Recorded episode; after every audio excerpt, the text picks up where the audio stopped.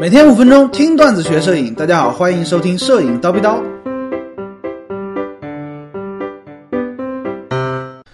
拍摄汽车如何体现速度感？那最近呢，高老师一直在关注汽车啊，想要买车。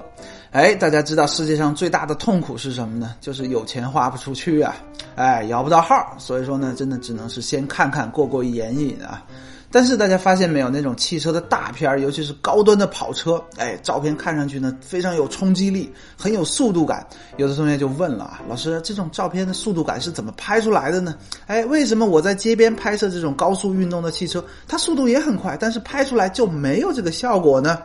今天呢，老师啊，高老师就来跟大家好好叨逼叨一下这个事儿啊。我们知道啊，在拍摄高速运动物体的时候，如果说你想要把这个物体拍得清楚呢，对快门速度有比较高的要求。比如说拍飞行当中的鸟类，或者说奔跑当中的宠物，哎，快门速度可能要几千分之一秒，比如说两千分之一秒、八千分之一秒之类的才能拍得清楚。那结果是什么呢？虽然这个东西它在高速运动，但是照片当中它就是非常凝固、非常清晰的。但是如果说快门速度不够，哎，就是抓不住嘛，它就会虚掉。这个呢就叫运动模糊。在你想要拍摄清楚的情况下呢，运动模糊是不好的事儿，对吧？但是这个事儿，如果说你换一个运应用场景，比如说，哎，拍摄汽车的时候，运动模糊呢就正好可以体现这种速度感。怎么讲呢？大家去研究一下那种汽车运动中的那种大。片儿你会发现，车辆本身啊是非常清晰的，但是路面啊、背景啊、街道两旁的树啊之类的却是模糊的。这种动静的对比啊，就能营造出非常强烈的速度感。但是有的同学可能想不明白这怎么拍的，对吧？哎，有一些技巧啊。通常拍摄这一类的汽车行进当中的照片呢，需要另外一辆车。高老师之前呢还真拍过啊，是趴在另外一辆车的后备箱里面拍的。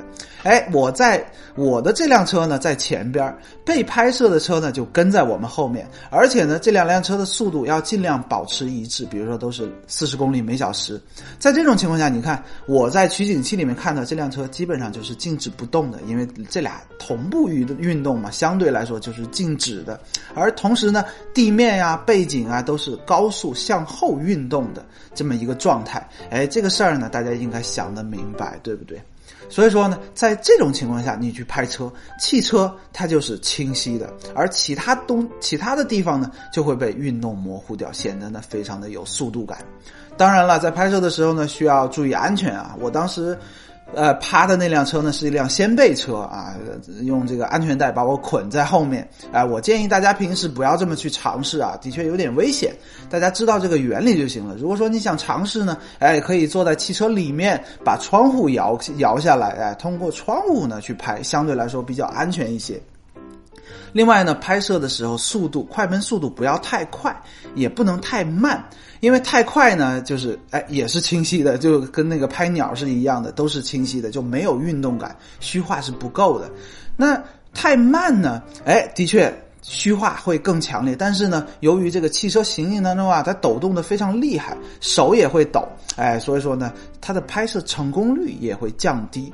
我建议大家多多的尝试吧，比如说你用二十四毫米的镜头，你用二十分之一的这个快门速度啊，配合高速连拍，比如说每秒七张，你就来这么一梭子，哎，然后祈祷自己闯了狗屎运，其中呢有一张是清晰的，大概就是这个啊，慢相对慢的快门速度，高速连拍来这么一。梭子，哎，其中可能就有一张大片了，啊，如果说你觉得不不太满意，想要再进阶一下呢，啊，很多大片儿啊，咱们就算揭秘了，很多大片儿在拐弯的时候拍的，尤其是那种赛道上的赛车，对不对？看上去更加的炫酷。这个事儿呢，你又没有办法用上面的方法去追随拍摄，拐弯嘛，物体它会动，对不对？那怎么拍的呢？哎，需要一个专业的设备，通常呢，它长得有点像一个特别长的支架。固定在车辆的底盘上上面，就像我们自己那个自拍杆儿一样的，哎，固定在下面，然后伸向前方，伸的比较可能有两三米、四五米吧，然后相机支在另外一头上。这种情况下，你看你不管车怎么拐弯，汽车永远都是静止不动，啊，相对来说静止不动的，也永远都是清晰的，对吧？能够想得明白，对吧？这种自拍杆儿，自拍杆儿弄好了之后呢，拍摄的时候，汽车的速度其实是非常非常慢的。因为太快会抖嘛，尤其是这个自拍杆，对吧？它会加剧抖动。所以说，基本上你拍的时候，汽车是慢慢慢慢往前蠕动的状态。但是呢，配合这种较快的、较长的快门速度，哎，也一样可以营造出来这种高速过弯的效果。当然，有的同学说了，哎，那自拍杆是不是就入画了呀？没错啊，肯定是会入画的啊。你是靠后期把它 P 掉的，哎，这个就当个段子了，供大家以后装逼使用。如果说有机会有同样的设备呢，你不妨拍拍看。今天高老师就先叨逼到这里了。想要系统的学习摄影知识呢，欢迎微信搜索“蜂鸟微课堂”。明早七点，咱们不见不散。拜了个拜。